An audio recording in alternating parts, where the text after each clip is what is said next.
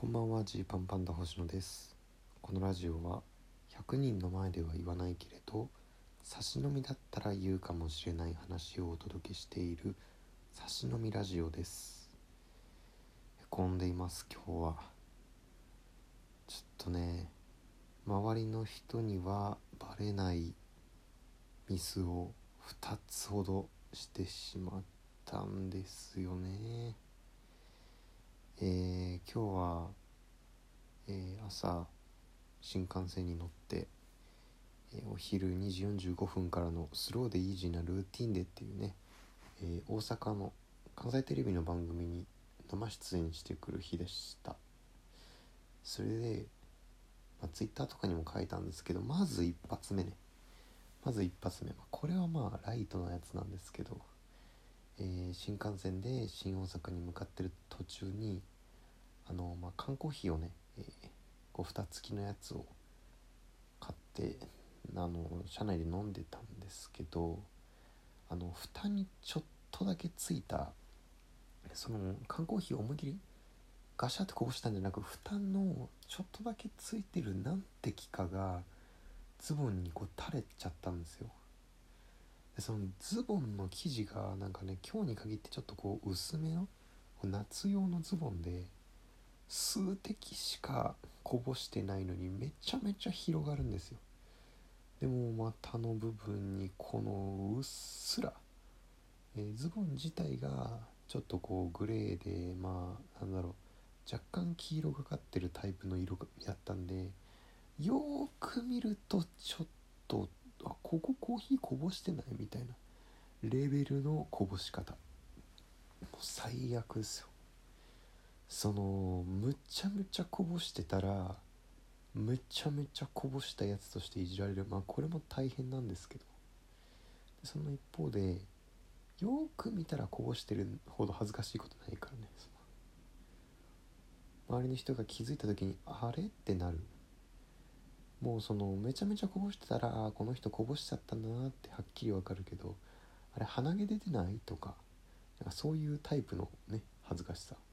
この人多分気づいてないけどなんかなんか股間染みてるよっていうそれがまずあってうわーと思いながらまあ関西テレビに行ったんですけどまあまあこれはライトのやつ。であのー、本当前も言ったんですけど関西テレビのすあの2時45分からはスローでイージーなルーティンでという番組のスタッフさん、まあ、このスタッフさんこれこれがこの番組だけなのか他もなのか分かんないんですけどめっちゃめちゃ愛想がいいんですよ。愛想もいいしこのテキパキしてるしすごいなってこう素人目に見てても分かる、えー、すごいチームなんですよね。で僕たちはその、えー、1時台とかにこうテレビ局に着くんですけどそこからまず本番まで1時間ちょっとしかないわけですよ。でその中で、えー、他の人のリハーサルもやりながら僕たちはね、えー、一応ネタをやるコーナーに主に出るので僕たちのネタをこうどう見せるかみたいないわゆるカメラ割りのチェックとかっていうのもその1時間の中でサクサクやってくれるんですよね。これがまあまあすごくて毎回思うんですけどねすごく段取りがいいしでかつ、まあ、芸人としてありがたいのはこうリハーサルからスタッフさんがすごく笑ってくれるっていう。本番もまあすごい賑やかにやってくれるんですけどリハーサルから結構スタッフさんがねこうネタを芸人がやってる時はそっちを見てくれてでまあまあちょっと笑ってくれる。まあこれがねどこどこまでそのね本気笑いなのかみたいなことここはもう野暮なことはちょっとあまりこう追求したくないですけどまあでも芸人がやりやすいようにしてくれてるんですよ。っていうのもあるししかも、えー、ちょっとその今日に関してはあのスタッフさんがね楽屋にいらっしゃって結構偉いスタッフさんだったんですよね。今日はなんか偶然ですけど。でちょっとだけ僕たちトークできるとこがあったんでここのトークどんなこと喋りましょうかねみたいな。話をしたんですよ。で今日は僕たちあの月来る芸人とかでもやった、えー、試食コーナーのネタを、えー、やったんですよね。ちょっと短いバージョンでややる日やることにしてて。でまあなんかちょっと番組の今日の流れ的にこう最近ナイスアイディアと思ったことがありますか？っていう振りが聞かれますっていうのがあったんで何かありますかね?」って言われて「あじゃあちょっとあの僕が思ったのはこの試食のネタをする時に一平が役作りのためにねあのあえてご飯を食べないでお腹を空かせてこのネタをやることによって本当にこのソーセージが美味しいってこう思えるように してるこれはナイスアイデアだなと思いましたみたいな話をしてあそれいいですねっていうことになってちょっとそれをこう軸にお話しを組み立てましょうかっていう話になったんです。でその時にねこう残り時間生放送でちょっと焦ると思うんですけどこれねこんくらい時間あったらこんくらい喋った方がいいんですよとか逆になんかこうね若手の人ってこうおじけづいて生放送だと消極的になりがちなんですけど逆にそうするとねあのスタッフ的にはこうこうこういうところが困ってとかねすごいいろいろ教えてくれて本当にこの打ち合わせだけでも勉強になったなっていう感じだったんです。じゃあそれ踏まえてちょっとネタの、えー、カメラ位置だけ確認しましょうっていうことでカメラリハーサルがあったんですよ。でまあ僕たちの試食のネタっていうのは一平がですね、えー、自分でソーセージを家で焼いてきましてこう食べやすいサイズに切りでそれを、ま、僕がえー、爪楊枝とかで刺してこう紙皿に置いて実際食べるっていういうなんか不思議な役割分担をしてるんですよ。それで、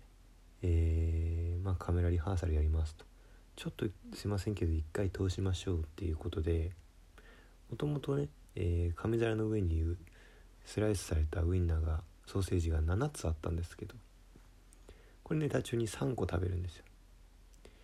で残り4つになってまあでもそのもうちょっと多めに一平が持ってきてくれてるんでねまあまあまあまあまあまあと思ってた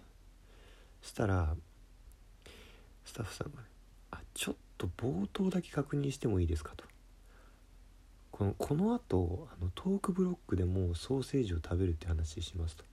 でこの紙皿の中に何が入ってるかっていうのをちゃんと見せあの視聴者の人に分からせたいんで星野さん最初ちょっとだけ紙皿をこのカメラの方に傾けてもらっていいですかと。で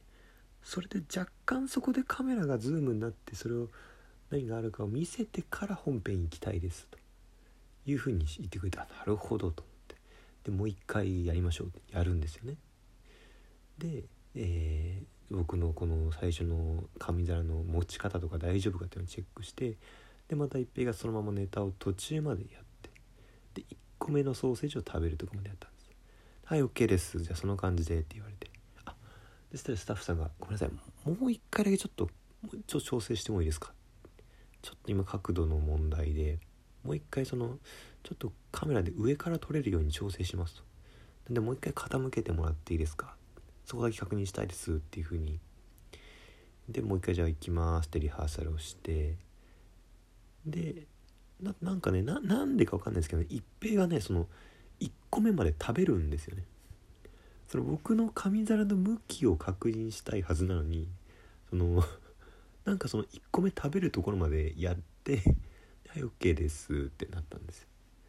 もともと7個あって、えー、1回通して3個食べてでその後1個ずつ食べたんであのもう残り2個になってるんですよ。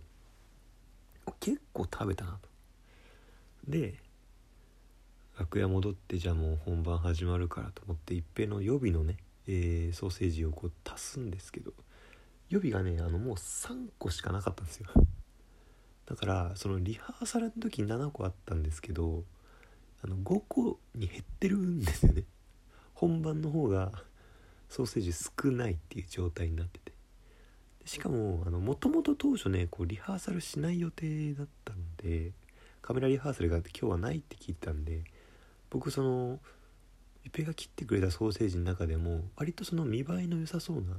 しっかりした重さのあるソーセージをリハーサルの前にこうセッティングしちゃってたんですよ。だからリハーサルで食べたソーセージの方がデカめで余ってたソーセージがちょっとちっちゃめっていう。かなりそのカスカスみたいな ソーセージがあの5個あるっていう状態になって。なんかその爪楊枝で刺してもこうどっしりした厚みがないからこうコテコテ倒れちゃうみたいな。あれやばいなみたいな思って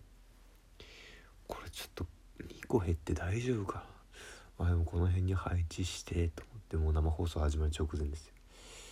よしと、まあ、これだったら一応倒れないだろうと。さあじゃあもう始めます。わかりました。お願いします。って言ってこうネタ始まるじゃないですか。僕ね